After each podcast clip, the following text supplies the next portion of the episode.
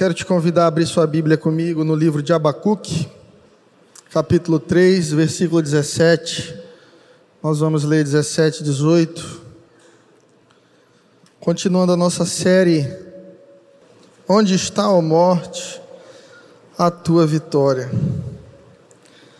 Abacuque 3,17 diz assim: Porque ainda que a figueira não floresça, nem haja fruto na vide, ainda que decepcione o fruto, o produto da oliveira, e os campos não produzam mantimento, ainda que as ovelhas da malhada sejam arrebatadas, e nos currais não haja gado, todavia eu me alegrarei no Senhor, exultarei no Deus da minha salvação.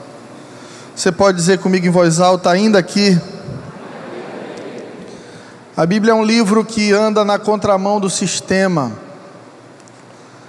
Muitos de nós buscamos esperança do lado de fora, mas se você pegar a Bíblia de Gênesis a Apocalipse, você vai entender que essa esperança que nos é, é transmitida pela palavra de Deus é uma esperança não fundamentada no que acontecerá, mas no ainda que. Ainda que o cenário não seja dos melhores, nós temos a convicção de que o nosso Deus tem poder e autoridade sobre todas as coisas e pode mudar todo e qualquer cenário. A palavra de Deus nos posiciona para vencer o e se. Porque a maior parte dos nossos medos, a maior parte das nossas ansiedades, elas estão na nossa mente é, cheias do e se? E se eu morrer? E se eu quebrar? E se acontecer aquilo que eu mais é, me preocupo que aconteça? Isso foi, isso foi o que aconteceu com Jó. Uma das frases que Jó diz quando perde tudo, sua família, seus bens, sua integridade física, a Bíblia diz que ele vai para o fundo do fundo do fundo do poço. E ali naquele lugar ele diz assim: O que eu mais temia me sobreveio. O que eu mais tinha medo aconteceu. Por isso a palavra de Deus diz que ele não nos deu espírito de medo, mas de equilíbrio, moderação. Porque o medo é um espírito. O medo é um espírito assim como a fé é espiritual e Deus é espírito. E a Bíblia diz que aonde o Espírito de Deus está, ali a liberdade. Quem é cheio do Espírito Santo de Deus não pode andar cheio de medo. Entenda, ou você é cheio de um ou cheio do outro. Por isso é importante que nós sondemos o nosso coração para saber se estamos andando cheios de medo porque aonde há medo não há, não há espaço para fé, ou se estamos cheios de Deus, e se estivermos cheios de Deus, não haverá espaço para o medo nos nossos corações. E quando o medo chegar, a gente vai dizer para ele assim: Olha, medo, ainda que aconteça isso que você está me sugerindo, eu sei, todavia me alegrarei e exultarei no Deus da minha salvação. Eu me lembro de Sadraque, Mesaque e Abidinego, três jovens que decidiram não se dobrar diante dos deuses do rei da época deles. E era obrigação deles, de cidadão, obedecer o rei. Mas quando obedecer o rei vai contra a palavra de Deus e obedecer a Deus, você deve escolher obediência a Deus. E eles se negaram. E o rei, como uma forma de misericórdia, pega aqueles três jovens ali e, e vai lançá-los na fornalha, e eles vão ser torrados vivos. E eles dizem assim: Olha, eu quero dar para vocês a última oportunidade de vocês se prostrarem e provarem para mim e para todo o povo que vocês me obedecem. E eles dizem algo muito interessante: eles dizem assim: Olha nós sabemos que o nosso Deus nos livrará, mas ainda que morramos na fornalha, não nos curvaremos diante dos teus deuses. Esse ainda aqui é poderoso para vencer o medo e a ansiedade. Ainda aqui. Toda vez que o espírito do medo te sugerir algo que realmente você teme, você tem que responder para ele assim: olha, ainda que a figueira não floresça e não haja fruto na vide, e perceba que Abacuque está falando do que era substancial na época daquele povo, do que era sustento, tá? Ainda que o fruto da oliveira decepcione, ainda que os campos não produzam mantimento, ou seja, ainda que a gente passe fome, ainda que as ovelhas da malhada sejam arrebatadas, ainda que nos currais não haja gado, todavia, eu me alegrarei no Senhor e exultarei no Deus da minha salvação, porque se alegrar em Deus é uma decisão pela fé, muito mais do que por aquilo que você consegue tocar e ver. A fé é a certeza daquilo que não se pode ver, mas se tem a convicção completa de que está ali ou estará, porque Deus não falha. Amém? Eu vim aqui nessa manhã para te dizer que Deus não falha. Deus não falha. E é porque Deus não falha na Sua palavra que Jesus ressuscitou. Por volta de 500 anos antes de Cristo, depois de Cristo, na verdade, os calendários começam a dividir a história com base no nascimento de Jesus. Embora haja uma discrepância sobre o ano exato, esse evento se torna único e o ponto crucial da história de Jesus. A C, antes de Cristo, indica o tempo do nascimento, e DC, ano Domini, ou ano do Senhor, refere-se ao tempo após seu nascimento, só ganhando uso popular 800 anos depois de Cristo. A gente celebra o nascimento de Jesus, um dá presente para o outro, e parece algo muito poderoso, e realmente é o Messias vindo à terra, o cumprimento da promessa de Isaías acontecendo para o povo judeu, mas a coisa mais poderosa que nós, como igreja, devemos carregar e crer é a morte e ressurreição de Cristo. Porque Ele veio para redimir, restaurar a nossa conexão com Deus Re religião, que vem do, da palavra religare, significa conexão com Deus. Ter a sua conexão com Deus restaurada, religada. É como se o sinal de internet da sua casa caísse. Você vai no modem, troca o modem e agora você tem conexão com algo que você não pode ver. Você não consegue pegar no Wi-Fi da sua casa. Mas quando você tenta acessar uma página no celular, ele está lá. Assim é a sua relação com Deus. Você não consegue tocar nele, mas ele está presente, mas ele é real. É um poder que te abre possibilidade de enxergar e acessar aquilo que naturalmente você não acessaria. O doador da vida triunfou sobre a morte, quebrou o poder do pecado e satisfez a justiça de Deus. E eu quero te dar uma boa notícia. Existe poder de ressurreição disponível para nós nessa manhã. E não somente para quando morrermos. Porque eu preciso que você entenda que a vida eterna começa aqui.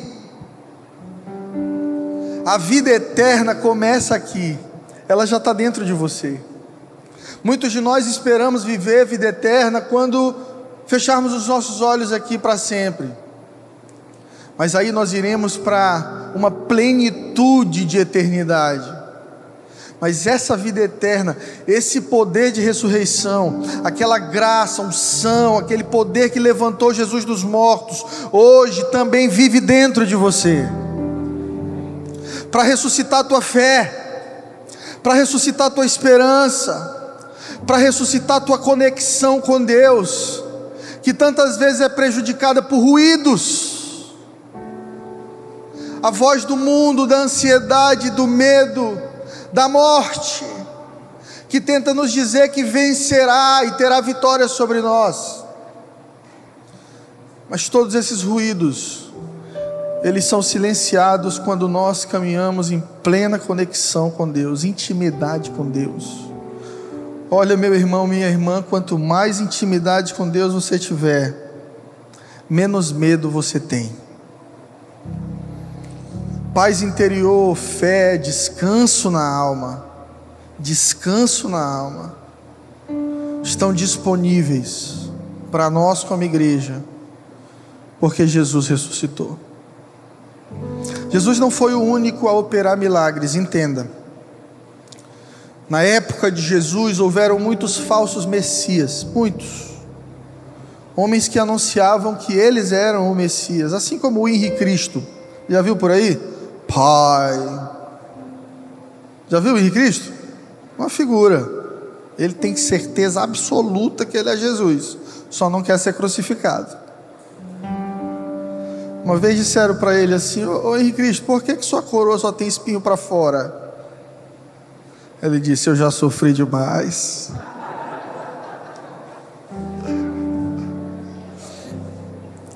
Na época de Jesus, meus irmãos, havia muitos falsos cristos, falsos messias, todos eles morreram e foram enterrados, sepultados. Mas Jesus foi diferente. E o que fez de Jesus diferente foi justamente o fato que, no terceiro dia, as pessoas foram visitar o corpo de Jesus e não encontraram, encontraram um anjo. E o anjo disse: Por que procura dentre os mortos aquele que está vivo? Ele venceu a morte, ele ressuscitou. Aleluia! Aleluia! Essa vida que Jesus conquista para nós não deve começar apenas quando morremos, mas desde já. A geração passada dos nossos avós, elas diziam assim: olha, viver é sofrer, você vai sofrer mesmo na terra, você tem que ser pobre mesmo na terra. Olha, não faz faculdade porque não dá tempo, Jesus vai voltar. Olha, não abra um negócio porque não dá tempo, Jesus vai voltar. Olha, tem que ser pobre mesmo, tem que ser burro mesmo, não estuda não, Jesus vai voltar. Quando eu era criança eu dizia isso para minha mãe: estuda, Frederica. Eu dizia: não, mãe, Jesus está voltando já já. E de uma certa forma, Há uma covardia nesse discurso, um escapismo, uma vontade de que Jesus volte para nos arrancar do meio dessa confusão e para que nós evitemos a luta. Mas não é isso que Jesus revelou para nós. Quando ele ensina os seus discípulos a orar, ele diz uma coisa que é chave na oração do Pai Nosso, quando ele diz que venha o teu reino e que seja feita a tua vontade aqui na terra, assim como no céu. Nossa maior missão como cristãos não é fugir da terra para chegar no céu, é trazer o céu para a terra. Trazer o céu para a terra. Para de orar para Deus te levar logo. Isso é covardia. Para de ficar desesperado pela volta de Jesus, porque você está com medo. Tem gente que quer que Jesus volte, não porque Maranata, ora vem Senhor Jesus, mas porque está com medo da confusão. Mas Deus não nos deu espírito de medo. A nossa oração tem de ser Maranata, vem Jesus, vem. Porque Ele está às portas e vem para buscar a sua noiva, e nós somos essa noiva. Mas enquanto a gente estiver nessa terra aqui, ela vai experimentar a cultura do céu. Enquanto você estiver ali no teu trabalho, os teus funcionários, os teus amigos de trabalho tem de experimentar a cultura do céu. Teus filhos experimentarão a cultura do céu. Teus pacientes experimentarão a cultura do céu. Teus pais, teus avós, aonde você colocar a planta dos teus pés, o que era inferno será céu, o que é caos terá ordem. É para isso que somos chamados. É para isso que Deus nos levantou para trazer o céu para a terra. Abra sua Bíblia comigo em João 11, nós vamos ler do versículo 1 ao versículo 44.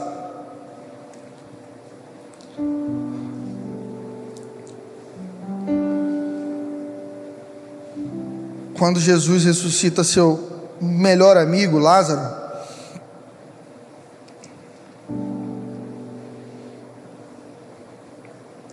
e quando Jesus ressuscita alguém na Bíblia, é interessante porque a gente fica procurando motivo. Por que, que Jesus ressuscitou a filha de Jairo? Por que, que Jesus ressuscitou Lázaro e não ressuscitou outros? Por que, que algumas pessoas Deus cura e as tira da, do vale da sombra da morte e outros não? Isso mexe com a fé de muita gente. Eu já vi muita gente deixar de crer em Deus, porque viu um grande milagre do lado e não conseguiu viver o mesmo milagre. A pessoa acha que é a fé dela.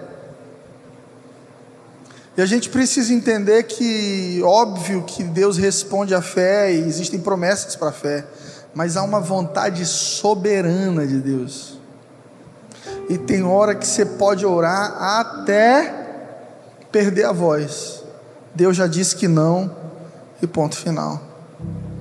E o não de Deus é o melhor dele para nós, ainda que seja não.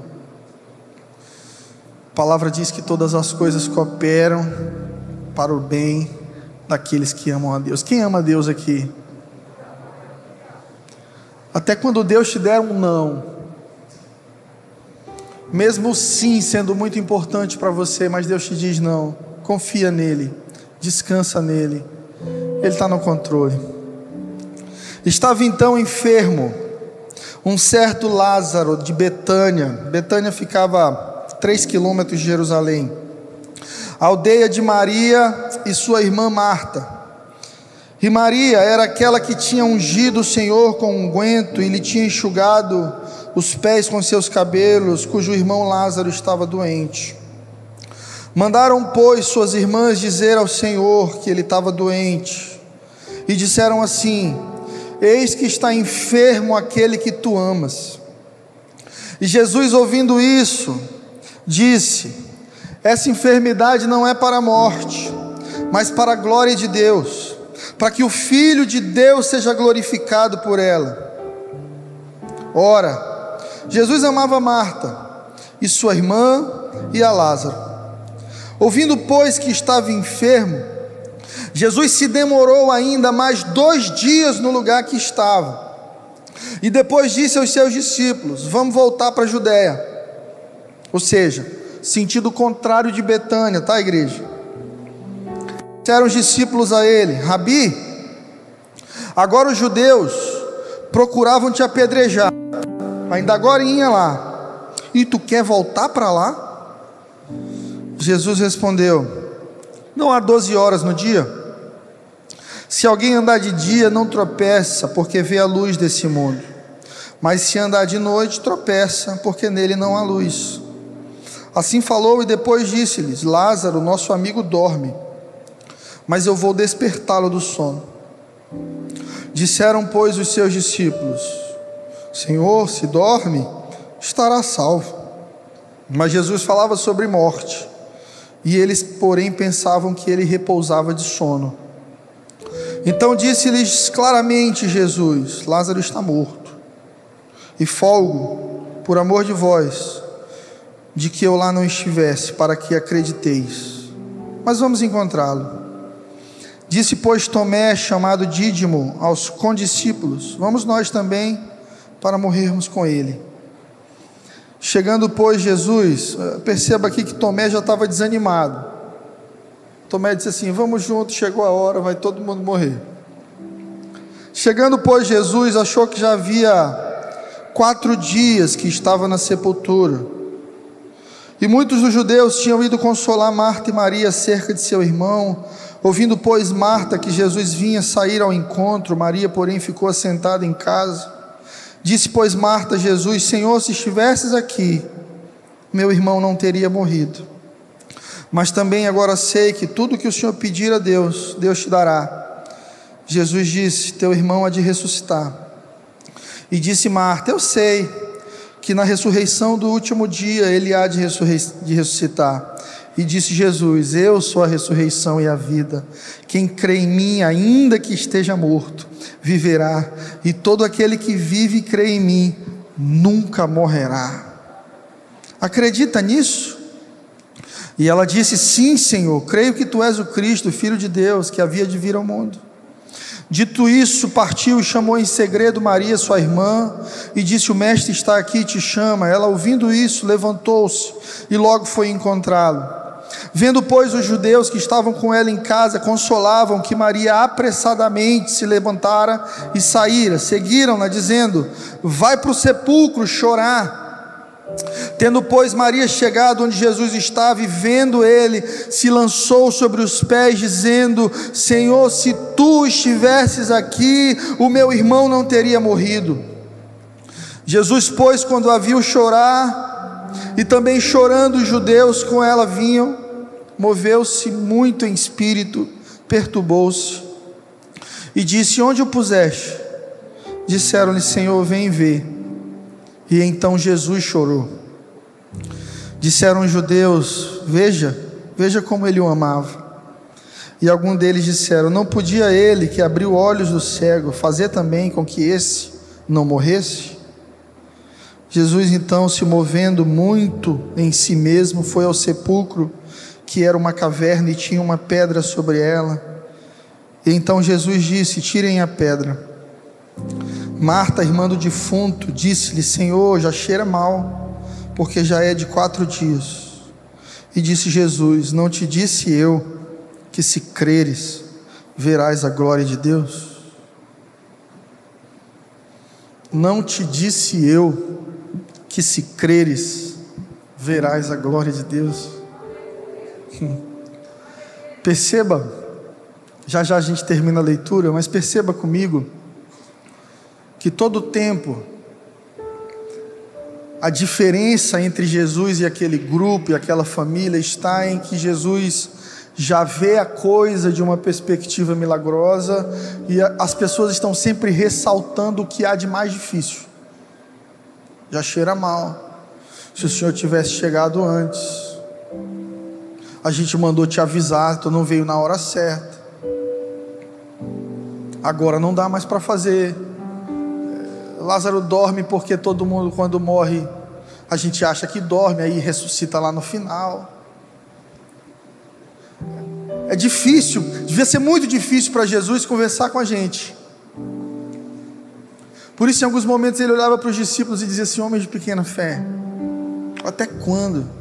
Até quando vocês não vão entrar na minha mentalidade de reino e vão ficar na de vocês de morte, de mortais?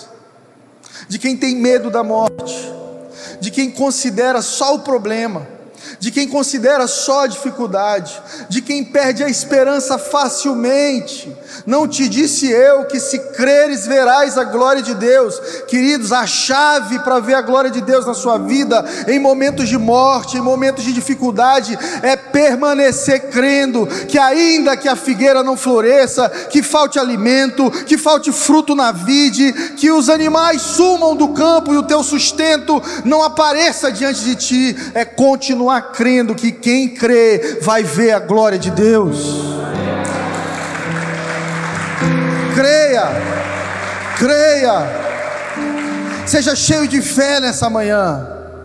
Eu não sei quais são os sonhos, eu não sei quais são as áreas do teu coração que durante a pandemia estão cheirando mal. A pandemia mexeu com todo mundo, irmão. Você não é o único. Você não é o único que sentiu medo. Você não é o único que sentiu desesperança. Você não é o único que se sentiu cansado. Está todo mundo cansado. Há tanta morte. E dessa vez não é só Lázaro, existem outros: João, Fernando, Maria, tanta gente morrendo.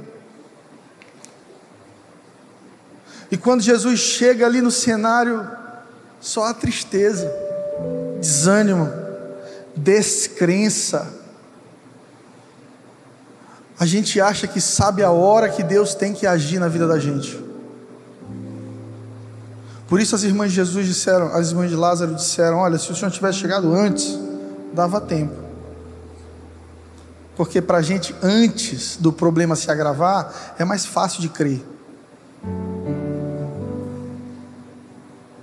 Só que Jesus, quando ouve a respeito da enfermidade do seu amigo, e pensa comigo, o recado que eles mandam para Jesus é assim: ó, tá doente o teu amigo. Tentando responsabilizar Jesus e gerar em Jesus uma ansiedade por resolver o problema logo.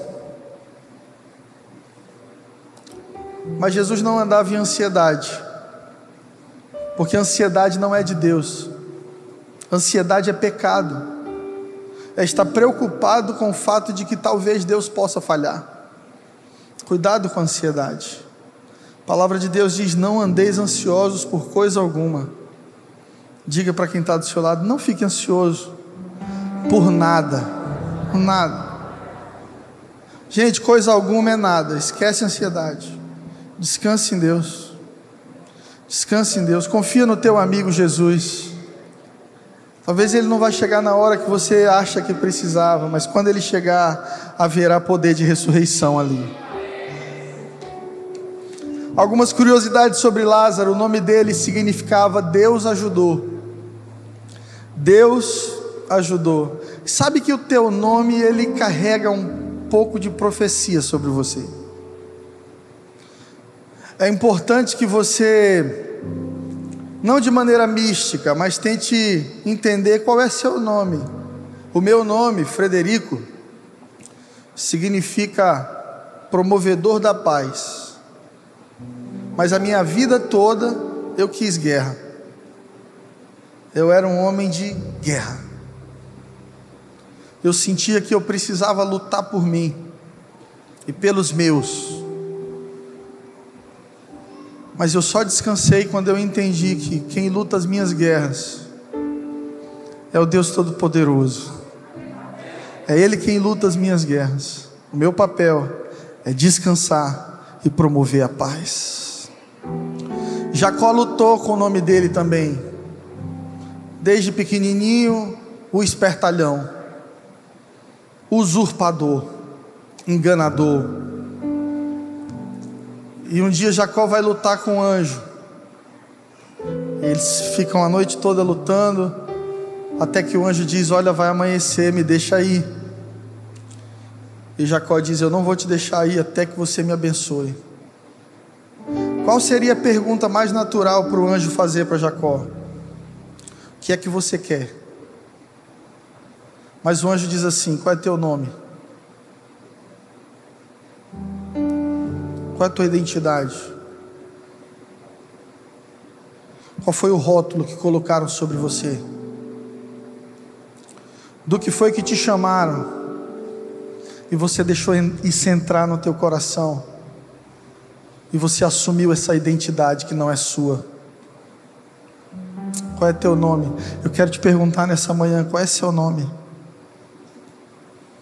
Do que que te chamaram? Que você permitiu que moldasse a sua identidade. Porque quando a gente é criança, a gente não sabe discernir. Infelizmente, alguns de nós ouviram: você não vale nada, esse menino não vai dar em nada, você é um doido, isso é uma vagabunda, larga de mão, isso aí. Pais feridos, sem discernimento espiritual sem conhecimento da palavra, que deram nome a nós, que nos trouxeram maldições. Por isso eu quero nessa manhã apontar para Jesus e para a ressurreição dele, porque a Bíblia diz que ele se fez maldição em nosso lugar. As maldições que foram lançadas sobre você estiveram lançadas na cruz sobre Jesus e ele venceu. Não há motivo não há motivo hoje para você estar tá lutando com esse nome que te deram. Se você já recebeu um novo nome, você agora é chamado de filho, filha de Deus. Descansa no Pai. Descansa no Pai. Lázaro nasce e recebe esse nome, Deus ajudou. Quão profético é o nome de Lázaro para ele? Deus ajudou. E no momento que ele mais precisou, e todo mundo achou que não aconteceria, Deus se move e o ajuda. Lázaro tinha duas irmãs, Maria e Marta. Uma delas, aquela que lançou perfume e chorou aos pés de Jesus. Jesus, amigo da família. E as irmãs tentam usar isso para evitar que Jesus sofresse. E eu vejo muito isso dentro da igreja. Eu vejo muito isso entre nós. Pastor, eu não sei porque eu estou passando isso. Eu sou crente desde pequenininho. Pastor, não sei porque isso está acontecendo aqui em casa. Porque eu casei virgem. Pastor, não era para eu estar vivendo essa crise porque eu sou dizimista. Pastor, eu me justifico porque eu oro muito, eu leio a Bíblia todo dia. Religião não salva. Fazer as coisas como elas têm de ser feitas não te salva. A Bíblia diz que salvação é pela fé em Cristo Jesus é um presente, é um dom de Deus. Não é porque a gente é bonzinho, não é porque a gente é bonitinho, não é porque a gente vai para a igreja todo domingo, tudo isso é parte do processo de santificação para uma melhor ressurreição, como diz o apóstolo Paulo. Mas salvação é um presente de Deus, é um dom de Deus. Não podemos justificar a nós mesmos. Eu me auto-justifico, porque eu sou muito crente, pastor. Pastor, eu sou crente demais. Uma vez uma missionária foi pregar, quando eu ainda era em São Luís, na nossa igreja, ela abriu o notebook e deu o azar do notebook ter descarregado. Aí ela perdeu a mensagem, ela foi pregar no improviso. Eu acho que ela ficou tão nervosa que ela começou a palavra assim: igreja, graças a Deus, faz 20 anos que eu não peco. Aí eu olhei para o meu irmão e disse: acabou de pecar, misericórdia. Porque todos nós somos pecadores. Lázaro também era um pecador. E a Bíblia diz que Jesus era amigo de Lázaro. Em Lucas 15, a Bíblia diz que Jesus comia com pecadores. Ei, Jesus ama pecador. Jesus não ama pecado. Tem gente que não entende por entender de maneira rasa a palavra de Deus, diz assim: ah, Jesus andava com os pecadores, bora para balada andar com os pecadores também. Vamos dançar MC Kevinho. É o negócio do brega agora, né? Vamos fazer um vídeo aqui. Só o que dá é isso aí, gente. Misericórdia. Bora pro brega então, porque Quanto mais pecador, mais amado eu sou por Jesus. Jesus te ama do jeito que você é, fica tranquilo.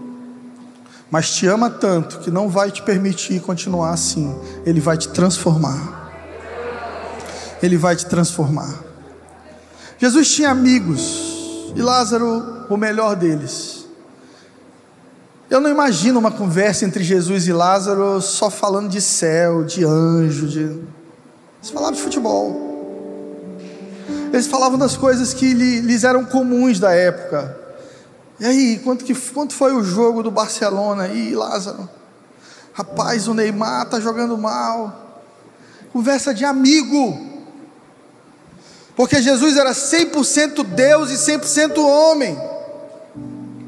A gente acha que para Jesus, todos esses processos na terra de morte, insulto, ofensa, fome, tentações, foi mais fácil, porque ele era Deus. Não! Ele era 100% Deus, 100% homem. E a Bíblia diz que ele não usurpou ser igual a Deus. Pelo contrário, se tornou como forma humana e veio aqui para nos servir. E nos momentos em que ele poderia ter realizado milagres para si mesmo, foi quando ele mais se fragilizou e se entregou à sua humanidade.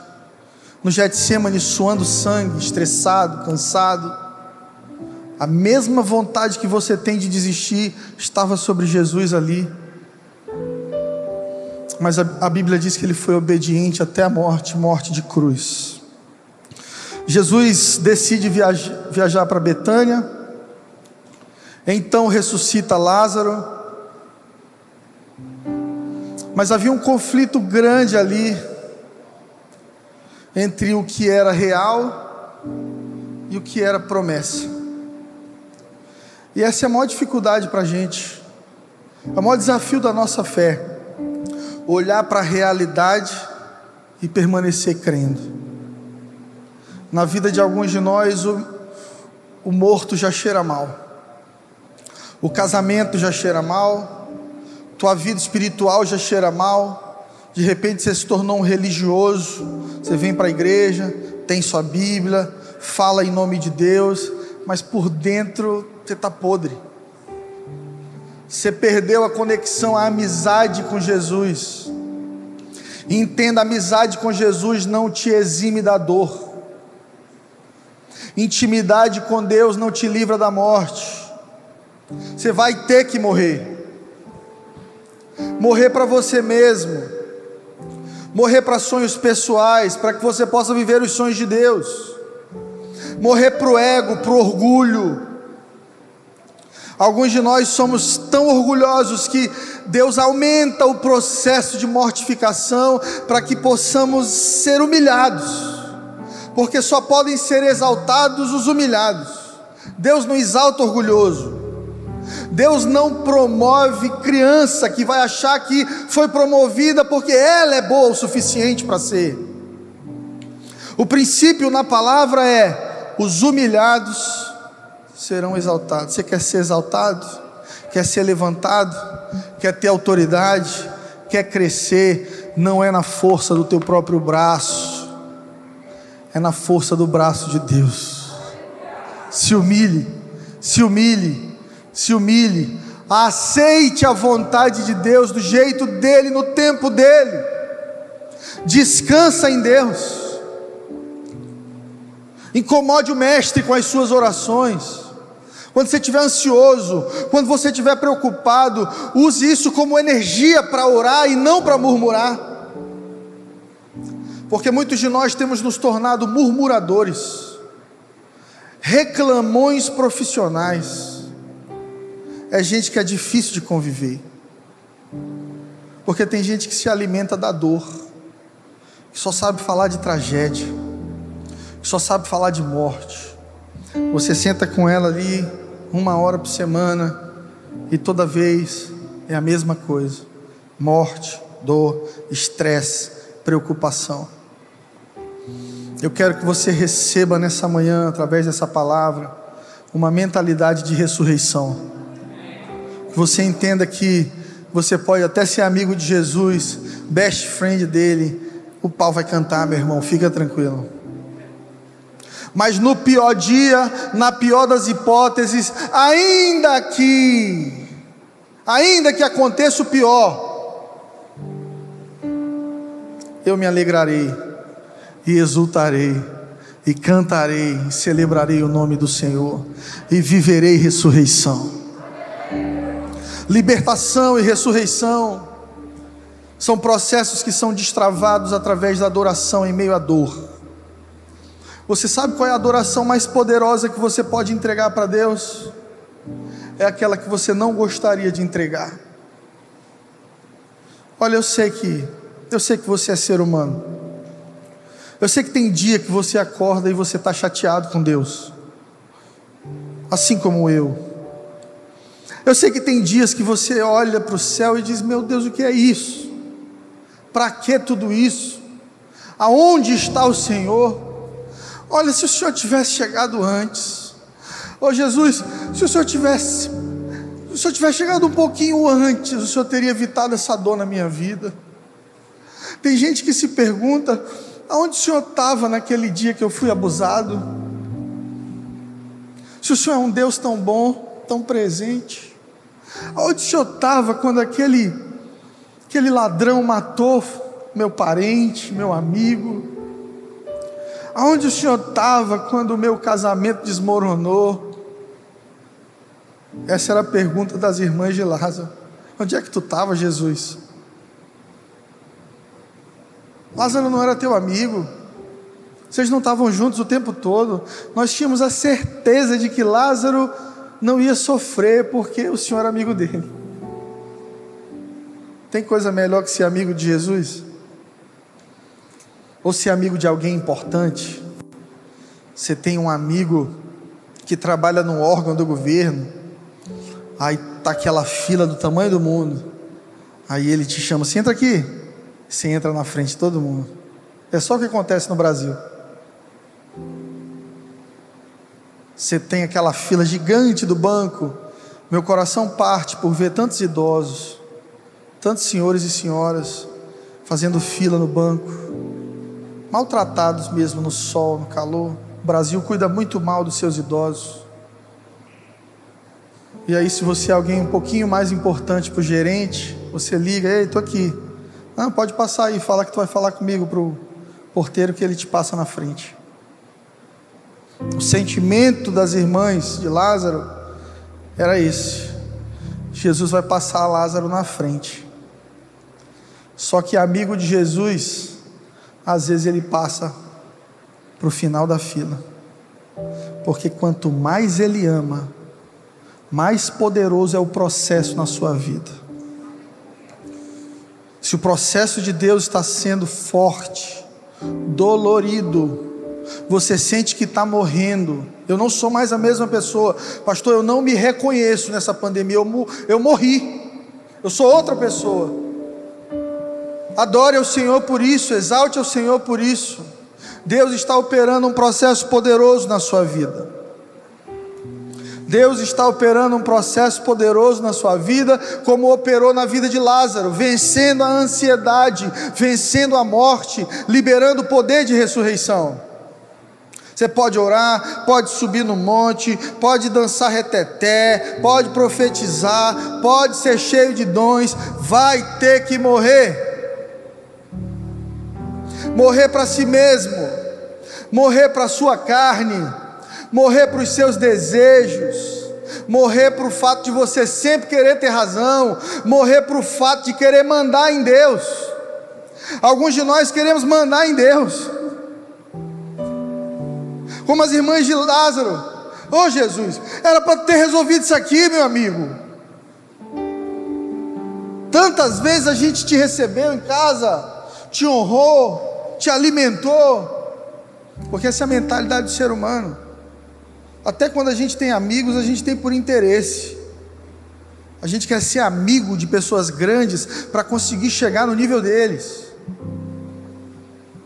Só que a amizade de Jesus carrega outros interesses: transformação e ressurreição. Jesus se relaciona contigo como um amigo de verdade. E um amigo de verdade te transforma. Um amigo de verdade não fica só concordando contigo. Isso não é amigo, isso é bajulador, puxa saco. Tem gente que prefere andar com bajulador. Você nunca vai ter amigos de verdade, porque no dia que você perder sua posição, os bajuladores te abandonam. Tem gente que não se relaciona contigo, se relaciona com a tua posição. E muita gente sofre por causa disso. Ah, pastor, quando eu tinha dinheiro eu tinha muitos amigos. Quando eu era deputado eu tinha muitos amigos. Ah, quando eu estava no melhor momento da minha vida, eu era cercado de pessoas, eu era celebrado, todo mundo era meu amigo. Mentira!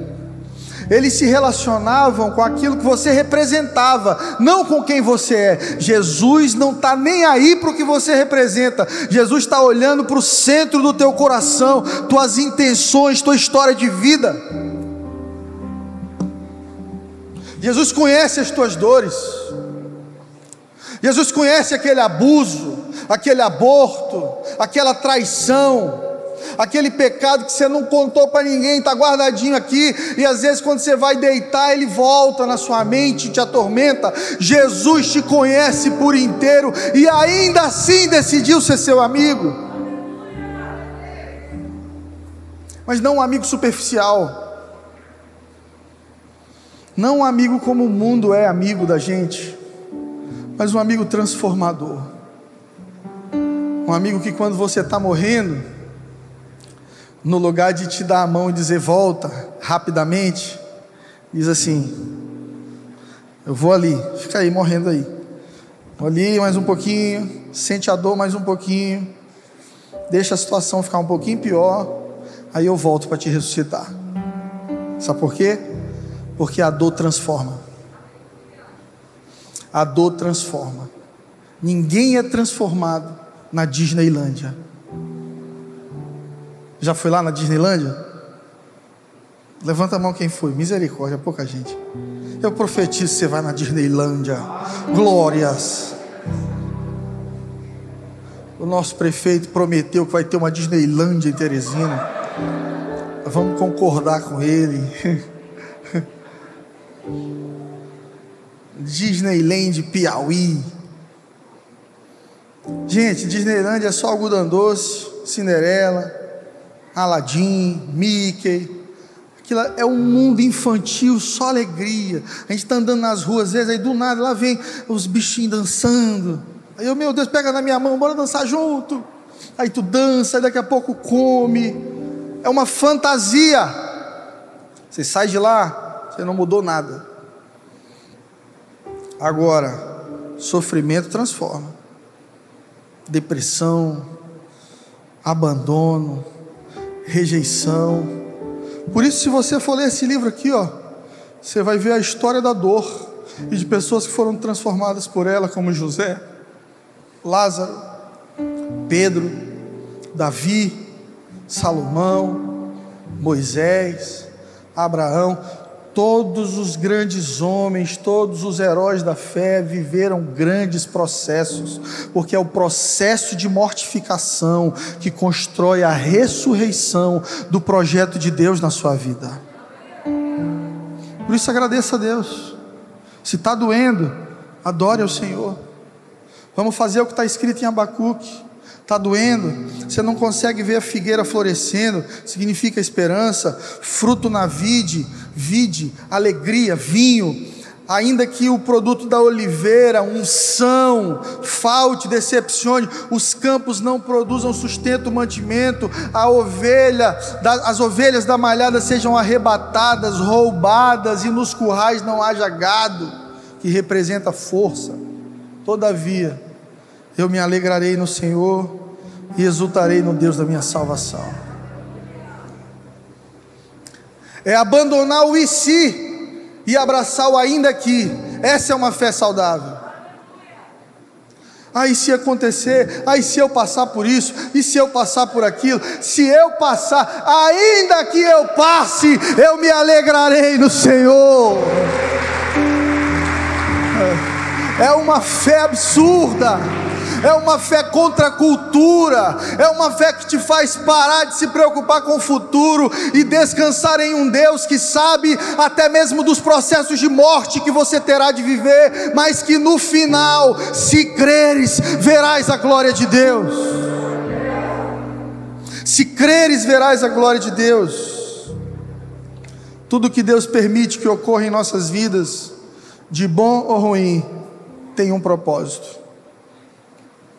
Comece a enxergar as suas dores e esse processo de morte dessa maneira. Deus está no controle. Tem coisa que Deus não queria que acontecesse na tua vida, mas permitiu. E tudo que Deus permite tem um propósito. Uma segunda lição que nós aprendemos com Lázaro é que o tempo de Deus não é o nosso tempo de Deus não é o nosso tempo. Algumas coisas na nossa vida a gente quer adiantar, outras a gente quer atrasar, e a gente sofre muito por projeção, por expectativa. Entenda, quanto maior a expectativa, maior a frustração quando não acontece. Por isso Jesus andava com expectativa dele em Deus. Eu digo o que o Pai me diz, eu faço o que o Pai manda fazer, eu estou conectado com o Pai, eu estou no flow, eu estou fluindo, eu estou vivendo um dia após o outro. Tem gente preocupada com 2025, 2030, 2040. Deus te deu 2021, viva ele plenamente na presença de Deus, seja grato hoje. O ontem passou, o amanhã é uma promessa, você recebeu hoje de Deus. Diga que você ama quem você ama hoje, faça o seu melhor hoje, faça uma boa refeição hoje. Se você não tiver o que comer, pode me procurar após o culto, nós queremos te abençoar. Um dos princípios da comunidade cristã é que ninguém passe necessidade entre nós. Não tenha vergonha, se você está passando necessidade, pode nos procurar, a gente vai te ajudar de alguma maneira. Mas ainda que falte mantimento, a fé dos nossos avós, ela dizia assim: olha, não tem esse ainda aqui, Deus vai ter que fazer. E eu respeito essa fé. Mas uma fé humanamente, espiritualmente saudável, ajustada é pode acontecer. E eu posso todas as coisas naquele que me fortalece. Qual é seu maior medo? O que é que te faz suar frio? O que é que te paralisa? Qual é o teu maior medo? Eu quero que você pense nele agora. Feche os seus olhos e diga para ele: Eu posso tudo naquele que me fortalece. Quando Paulo disse isso, ele estava dizendo: Eu posso passar por qualquer coisa, sendo fortalecido por Jesus qualquer coisa. Eu sei que o mundo tem morte, eu sei que o mundo tem fome, eu sei que o mundo tem enfermidades, eu sei que o mundo tem guerras, eu não sei qual é o meu futuro por completo, eu não posso prever, mas eu sei que o que vier, eu vencerei sendo fortalecido por Jesus. O atraso de Deus não significa a negação do milagre. Ele só está querendo que você esteja um pouquinho mais morto para viver ressurreição. Ei, só vive ressurreição quem morreu. O problema de muitos cristãos é que eles estão vivos demais ainda para o mundo. É gente que está uma perna aqui e outra ali. Na segunda crê, na terça já crê menos. Na quarta está orando em línguas, na quinta é ateu é o cristão ateu. Ele diz que é cristão, mas ele vive como se não fosse. Nós precisamos entender que, quando Deus te diz não e você está morrendo, é justamente isso, Ele quer que você morra. Deus me socorre, eu estou morrendo. Parabéns, meu filho, era isso mesmo. Morre. Porque só quando você morrer, eu posso levantar uma nova criatura dentro de você. Faz um favor para Deus nessa manhã. Morra. Morra para o mundo, para o orgulho, para a mágoa, para o pecado, para o ego. Humildemente, deixa tudo isso ir. Descansa, que Deus está criando uma nova versão de você uma nova versão de você. A história conta que Lázaro se tornou uma celebridade após a sua ressurreição. Imagina, né? O cara morreu, ficou quatro dias enterrado, fizeram velório, funeral. E morreu na segunda, tá? Domingo ele estava no culto com a gente. Amanhã morre. Aí no domingo seguinte está no culto de novo. Meu Deus, esse cara é o Jaspion. Quem lembra do Jaspion? Só os velhos. Privilégio nosso, gente. Black Kamen Rider.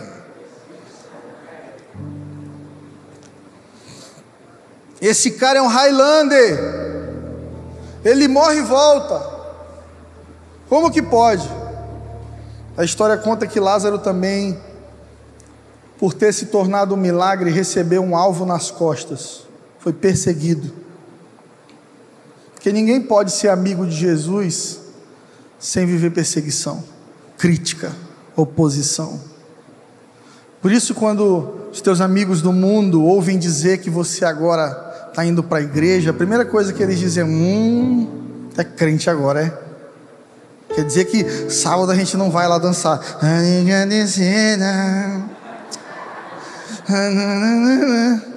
Vou aprender essa dancinha, você vai ver. Acabou, irmão. Acabou brega, acabou cachaça, acabou cocaína, acabou maconha, acabou traição. Eu ressuscitei. Vida nova entrou dentro de mim. Eu pertenço a Cristo. A melhor coisa que a gente faz, a melhor coisa que você faz quando você nasce de novo é olhar para quem te conhecia antes e dizer: aquele lá morreu, eu sou uma nova criatura. Não espera de mim o que você via um tempo atrás, que aquela pessoa morreu, foi enterrada, sepultada, quatro dias depois, já estava fedendo, cheirando mal. Eu ouvi a voz do meu mestre dizendo: sai para fora, Fred, levanta, Fred, tem vida nova para você. Esse é o milagre da ressurreição. Uma das coisas que Jesus faz quando encontra ali com a sepultura de Lázaro é chorar. Mas Jesus sabia que ele seria ressuscitado e mesmo assim chora. Porque ser cristão, ser amigo de Deus, não faz de você um homem de ferro nas emoções, alguém que não sente dor, alguém que não sente a rejeição, alguém que não sente a traição. A gente vai sentir a morte. Dê a você mesmo, até por saúde mental, o direito de chorar quando você tem vontade de chorar. Irmão, chorar não é falta de fé. Falta de fé é murmurar, é duvidar. Mas tem momentos em quando a gente se depara com a morte que a gente tem que chorar. Nada está além do poder de Deus. A morte não é o fim para o Filho de Deus. A nossa libertação é um milagre tem uma conexão muito forte com a nossa fé. Nós vamos terminar essa mensagem lendo João 11:40.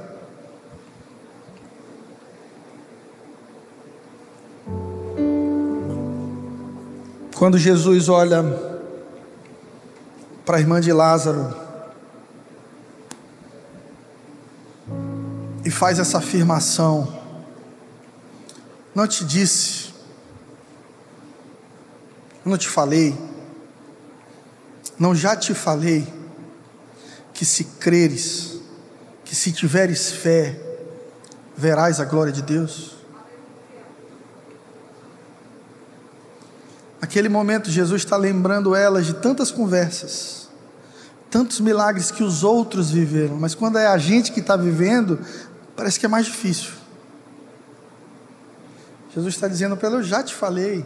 Eu não já te disse que você precisa crer, que você precisa viver uma fé sobrenatural, que você precisa parar de olhar com os olhos humanos e começar a olhar com os olhos da fé, porque se você crer, você vai ver a glória de Deus se manifestando e ressurreição em cada área da sua vida.